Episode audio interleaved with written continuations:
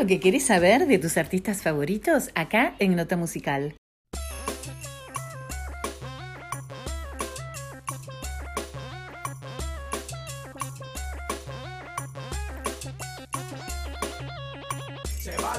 este Muy buenos días, bienvenidos a una nueva emisión de Nota Musical. Estamos acá con los columnistas Pablo Schuster, Cami Salcedo y Vale Montenegro. Hola chicos. Hola Lu.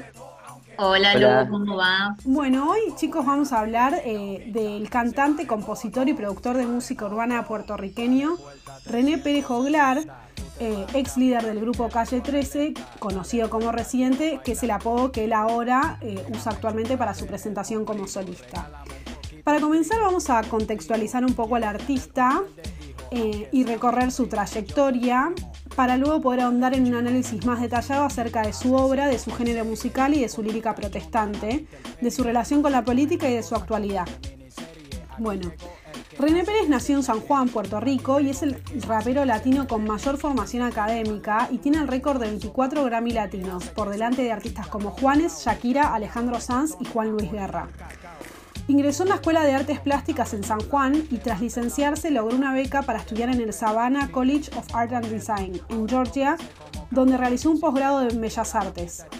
Mientras estudiaba en Savannah, crea el seudónimo de Residente para revivir algo que hacía en, su, pueblo natal y durante un tiempo libre, eh, su tiempo libre comienza a escribir tanto poesías como canciones de rap. En septiembre de 2005, a raíz del cruento asesinato del líder machetero Filiberto Ojeda Ríos por parte del FBI, escribió y grabó la canción Querido FBI dirigida a dicha agencia federal.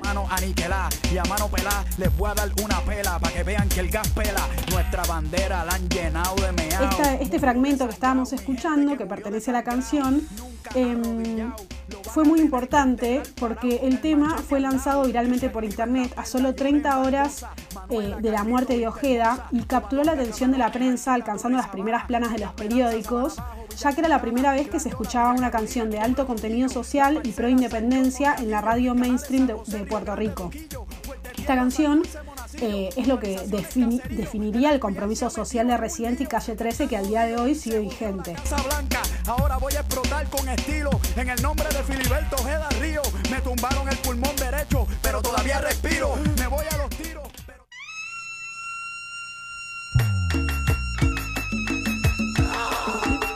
En noviembre de Calle 13 le presenta al público el tema Atrévete que es la canción que estamos escuchando ahora, el primer sencillo con éxito internacional del grupo.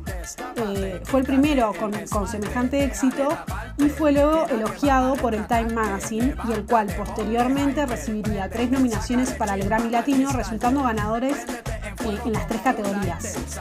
Para el 2006, el sencillo alcanza el tope de las listas de popularidad en Colombia, México, eh, Venezuela, Argentina, Ecuador, Perú y Chile, y la agrupación comienza a viajar por Latinoamérica, presentándose en conciertos y premiaciones internacionales. Señorita intelectual. Oye, esta es calle 13. Esta canción va dedicada a todos los llorones del género del reggaetón. En 2008 sale su disco Los de atrás vienen conmigo. Y este disco incluye una fusión de estilos musicales, entre ellos salsa, candombe uruguayo, balcánica, electrónica y rock. Con este disco gana las cinco nominaciones de los Grammys Latinos. En el primer tema del álbum, Que lloren, que estamos escuchando ahora, Hoy voy a cumplir uno de mis placeres, abusar de ti como Baldo Ríos abusa de las mujeres. Donde Residente eh, hace una fuerte crítica a los reggaetoneros, como pueden escuchar, por cantar canciones sin sentido, lo que provocó un gran revuelo dentro del género del reggaetón, y en el que Calle 13 se desliga completamente de ese género musical, siendo el primer disco donde no se utiliza este ritmo. Por otra parte, reciente comienza a expresar un mayor compromiso social cada vez más. A esta hora exactamente hay un niño en la calle. Hay un niño en la calle.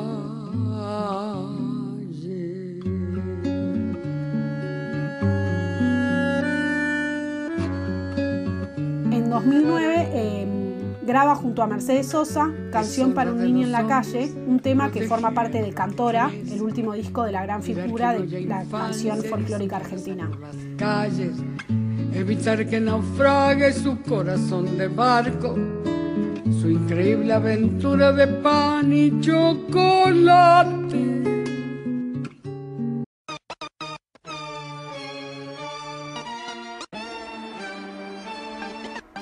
Residente fue invitado para participar como animador junto a Nelly Furtado en los premios MTV Latinoamérica. A lo largo de sus intervenciones expresó su sentir y el de muchos ciudadanos latinoamericanos sobre diversos aspectos sociales y políticos de Latinoamérica, cambiándose eh, varias veces sus controversiales camisetas que llevaban mensajes enviados por sus seguidores en Twitter.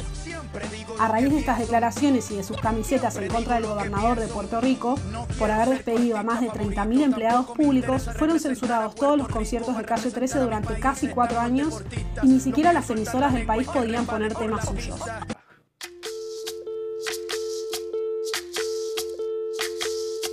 Soy, soy lo que dejaron, soy toda la sobra de lo que se robaron. Un pueblo escondido en la cima, mi piel es de cuero, por eso aguanta cualquier clima. Soy una Su tema Latinoamérica tuvo gran aceptación y hay opiniones de que podría etiquetarse como el himno del continente latinoamericano y es considerada la canción más importante del disco.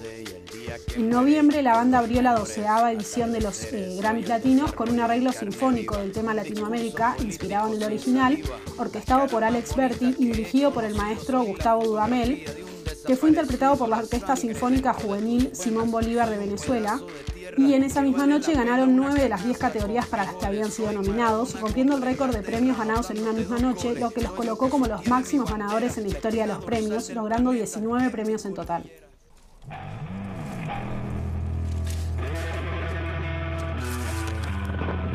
En junio de 2012, René se unió a Tom Morello de Rage Against the Machine y Chad Smith de Red Hot Chili Peppers en una colaboración con la banda de rock newyorkina International para el tema Todos somos ilegales, We Are All Illegals, que es el tema que estamos escuchando ahora. Y bueno, tal como lo dice, lo menciona el título, esto es en apoyo a los inmigrantes indocumentados en Estados Unidos y sobre la situación que viven eh, muchos de estos inmigrantes por no tener papeles para vivir y trabajar legalmente en ese país. Como podemos ver, a lo largo de toda su carrera, sus polémicas letras, con fuertes críticas que confrontan el orden hegemónico estatuido, lo llevan a ser considerado un abanderado de la lucha social y un acérrimo enemigo de la violencia y la presión sobre los más débiles de esto y de su relación con la política, nos va a contar un poco más Pablo Schuster. Eh, buen día, Pablo, ¿cómo estás? Bueno, Lu, buen día. Eh, con, como, decías un poco vos, que ya habías hablado bastante realmente sobre la situación y la, relación de, René con la política, podemos decir que con artistas eh, como estos, este, definitivamente podemos reafirmar que el arte es político. Si bien esto está altamente discutido y, si bien también escuchando ciertos artistas uno podría decir que no trabajan eh, la cuestión política, que solo hacen entretenimiento, la parte política siempre está, por acción o por omisión. En el caso del reggaetón clásico, ¿no? O sea, un poco eh, desde un, ritmo en el cual ellos han laburado mucho, hasta como decía vos, hasta cierto momento donde decidieron un poco dejarlo, dejarlo de lado e inclusive se pelearon un poco con el, este, en ese momento con, los reggaetoneros. Eh, esto está muy explícitamente en sus líricas, dinero y mujeres, no, no sexo, ¿no? Eh, sino mujeres como trofeo, ya que es un género que nació y creció siendo hecho por hombres y así continuó hasta no hace tanto, donde empezó a haber referentes mujeres. Por lo cual, hablamos de una lógica puramente patriarcal y capitalista, siendo que estos dos conceptos en realidad no sean parte de lo mismo, ¿no? O dos caras de una misma moneda, como escribió Silvia Federici en Calibán y la Bruja, demostrando la necesidad de la eh, domesticación de los cuerpos y en particular de las mujeres, fue una herramienta fundamental para la creación del capitalismo. Pero tal como decíamos antes, todo arte es político, alguno más explícito que otro, y a diferencia de lo que muchos puedan pensar, no solo se hace política con las letras, que tal vez sea la forma más explícita o cabal de ejercer una postura política, ¿no? Eh, o una cosmovisión más directa, sino que esto también se hace con los instrumentos mismos, es decir, con las decisiones melódicas, rítmicas y armónicas con las cuales uno decide expresarse. En el caso de René y su, acercamiento a la música latinoamericana, en un principio a la música puertorriqueña, de, donde es eh, originario, pero luego también a la de una patria grande latinoamericana, ¿no? Como, como vos fuiste también diciendo un poco, em, podríamos decir, él pone aquí un acento que no es menor.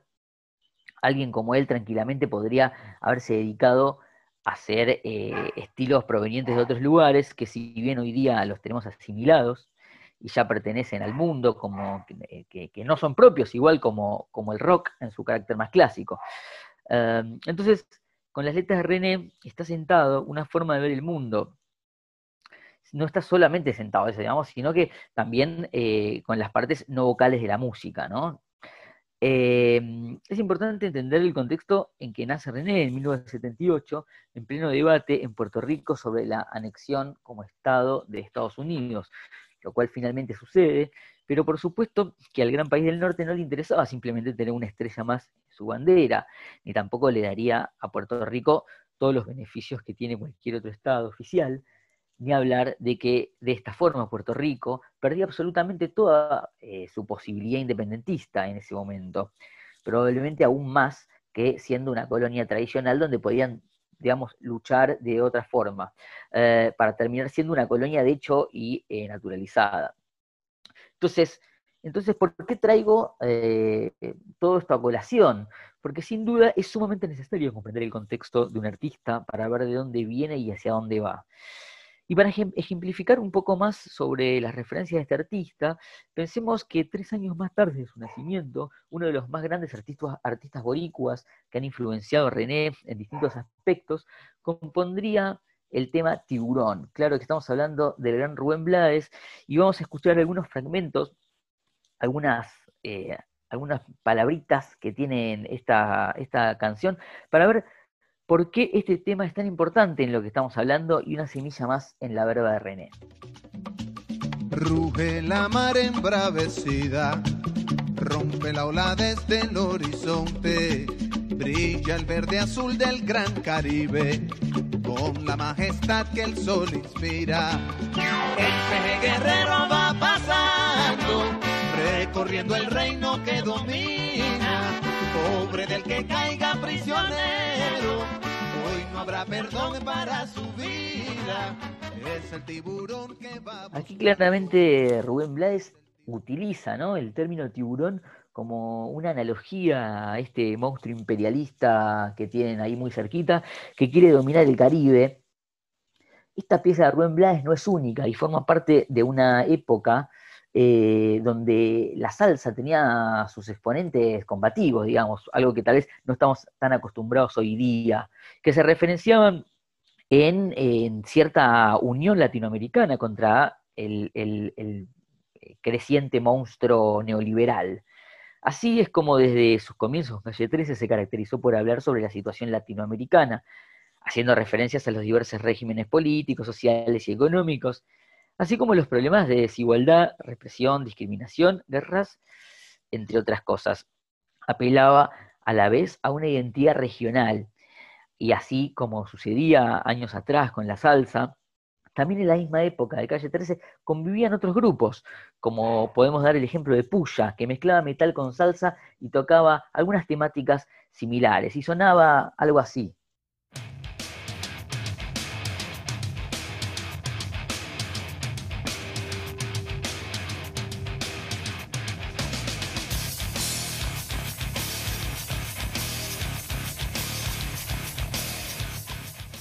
Bueno, en conclusión, y como mencionábamos anteriormente, y para recapitular un poco, ningún artista nace de la nada y, no son sus raíces, las raíces latinoamericanas de René, de una Latinoamérica sufrida y golpeada por los avatares del neoliberalismo, lo que sin duda han impulsado a este artista a seguir cierto camino y no otro, a ser fiel a sus convicciones y no eludir las responsabilidades que quien quiere un mundo más justo siempre debe perseguir. Bueno, muchas gracias Pablo. Em, muy interesante todo lo que, lo que contaste. Eh, creo que continúa con y tiene mucha correlación con toda la trayectoria de René. Em, y ahora, bueno, Vale Montenegro nos va a comentar un poco acerca del proceso musical y de la mezcla de géneros que él hace. Te escuchamos, Vale.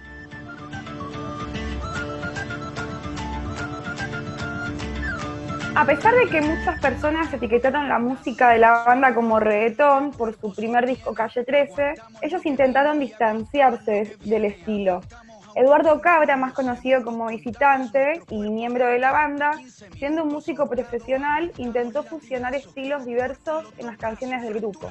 Los primeros cortes incluyen elementos de jazz, bossa nova. Eh, bossa nova es un género musical de la música popular brasileña, derivado del, samba y con una fuerte influencia del jazz. Y también eh, la salsa. Residente se resiste a etiquetar su música en un género específico. En lugar de llamarlo estilo urbano y llano, él tuvo una clara preferencia al hip hop sobre el reggaetón tradicional. Rapea independientemente del género de la música, toma elementos de diferentes géneros que van desde la salsa hasta la electrónica, pasando por las bandas sonoras con el fin de lograr una nueva receta musical. Para cerrar esta sección vamos a escuchar eh, una de sus canciones también em, muy populares por su letra. La canción se llama Multiviral. Se acerca la línea policíaca, los músculos se tensan y aumenta la frecuencia cardíaca, suben los niveles de testosterona y empieza ese momento en el que se enfrentan las personas. Para esta canción estuvieron un año entero experimentando, buscando un sonido que los dejara satisfechos. Muchas gracias, Vale. Muy claro el recorrido que hizo René en todos estos géneros. Eh, ahora Cami Salcedo nos va a contar un poco acerca de la etapa de residente como solista y de la actualidad. Te escuchamos, Cami. Vale recién nos habló un poco de cómo es el proceso creativo y musical de René, cómo fue en Calle 13 eh, para componer sus canciones, pero lo que no estaba muy claro y lo que la gente no sabía es que René también participaba de la composición de las canciones, de la estructura, de la melodía, y ahora con su proyecto solista esta parte se va a ver más clara y eso también va a ser, eh, representar un desafío para él. La base de lo que Residente nos ofrece con este proyecto solista va a ser una prueba de ADN, que él se realiza para conocer sus orígenes y raíces más recónditas. ¿Y qué creen ustedes eh, que revela esta prueba de ADN? ¿Qué países se imaginan o qué ciudades y en principio yo pensaría países latinoamericanos. Claro, más que nada uno se imagina más, eh, él es de Puerto Rico, pero se imagina más países latinoamericanos. Bueno, les voy a poner un fragmento eh, de uno de los temas de este disco y vamos a ver en qué ciudad lo compuso.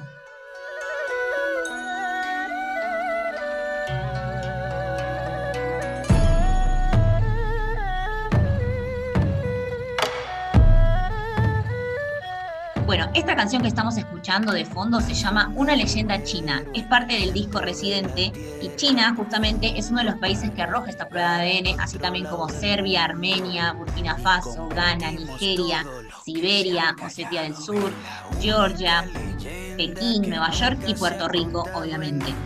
Hay un montón de países que yo realmente no me imaginaba que estaban en su ADN y me parece súper interesante y enriquecedor. Residente va a viajar alrededor de todo el planeta siguiendo los pasos de los componentes que conforman su ADN y va a experimentar musicalmente con ese registro genético. Todo este proceso musical y el viaje se van a ver plasmados en un documental titulado ADN, que está en YouTube, y también en un libro. Y obviamente en el disco donde están las 13 canciones que compuso a lo largo de este viaje, que fueron grabadas en los míticos estudios Electric Lady de Jimi Hendrix, donde grabaron artistas muy reconocidos como Kiss, ACDC y David Bowie. El disco fue lanzado el 31 de marzo del 2017. Algunas canciones del disco van a ser más íntimas, como por ejemplo la canción que le dedica a su hijo Milo, que es esta que vamos a escuchar ahora.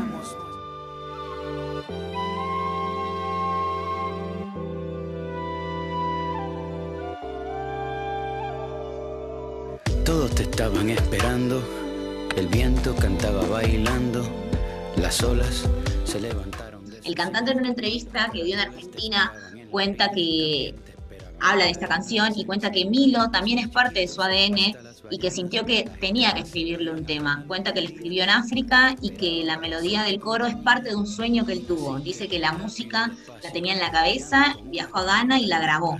Estando allá, eh, le ayudaron a traducir el coro en el dialecto que se hablaba, que es el chui, y este coro lo vamos a poder escuchar eh, en la canción.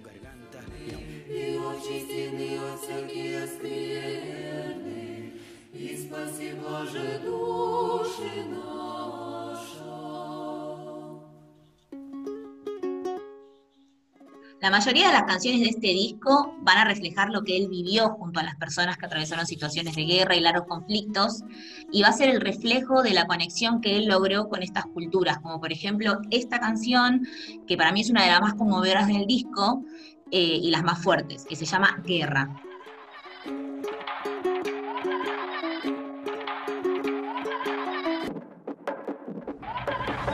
Yo te miro y mi rabia te toca cuando grito sin usar la boca y mi furia se come a la gente. Algo interesante es que a medida que él iba viajando, iba grabando con gente que iba conociendo y justamente en esta canción escuchamos eh, en el inicio las voces de personas que fueron de Osetia que fueron grabadas en una iglesia. Así que me parece que esto también transmite y te lleva a, a sentir y a un ambiente de, de guerra. Cabeza, rodilla, muslos y cadera, cabeza. Este año, en febrero, sacó la canción René, en donde expuso una mirada más profunda y transparente de él. Mostró al René que está detrás del artista. Y creo que justamente por esto la canción musicalmente tiene una duración muy larga, dura siete minutos y es una balada a piano. Eh, ese sencillo y el videoclip también conmovió a todo su público y fue levantado por todos los portales de noticias, tanto nacionales como internacionales, en el que también aparece eh, su hijo Milo. En un día tuvo 5 millones de visualizaciones en YouTube, así que fue un boom y fue muy comentado. Lo sorprendió también a ellos porque en una entrevista René comenta eh, su preocupación y la preocupación de la disquera por la duración de esta canción, de si la gente la iba, la iba a consumir porque era muy larga y lo sorprendió también a ellos. Bueno, después a lo largo de esta cuarentena del 2020 sacó varias canciones, entre ellas Antes que el mundo se acabe, en donde reunió 113 besos en el videoclip a lo largo del mundo. Entre esos besos estaban los de Lionel Messi, Bad Bunny, Ben Affleck, Ricky Martin, eh, Jorge Drexler, Gustavo Dudamel. Mejor por ahora nos damos un beso. Antes que el mundo se acabe, con tus labios escucho las olas del mar. Después otros temas que sacó también fueron Hoy, Yo te quiero a ti, que fue el último que sacó hace dos meses. Y aparentemente sería el último tema que escucharíamos de René. Porque la última novedad que tenemos es que hace una semana firmó con Sony Music para producir y distribuir globalmente proyectos de contenido original en múltiples formatos, escritos y dirigidos por él, centrándose especialmente en historias de los menos representados, que es algo que a él eh, lo caracteriza por sus canciones. Este proyecto se llama 1868 Estudios y es en palabras de René su sueño hecho realidad, un espacio donde va a poder explorar su pasión por la cinematografía, ya que venía mostrando esto en las realizaciones de sus videoclips musicales, que como sabemos, la mayoría de ellos son dirigidos por él y las ideas base también son de él. Así que bueno, capaz, tal vez por un tiempo, eh, no lo veremos rapear a René y lo veremos más en su faceta audiovisual. Claro, bueno, como vimos a lo largo de todo esto, el compromiso social de René eh, lo, extiende a todos sus ámbitos, en el ámbito musical, en el ámbito cinematográfico, en el ámbito estrictamente político de, relacionarse con, políticos y dirigentes de altos mandos. Eh, así que bueno, esto fue todo por hoy. Esperamos que les haya gustado este, este recorrido y este análisis sobre la obra de René Pérez.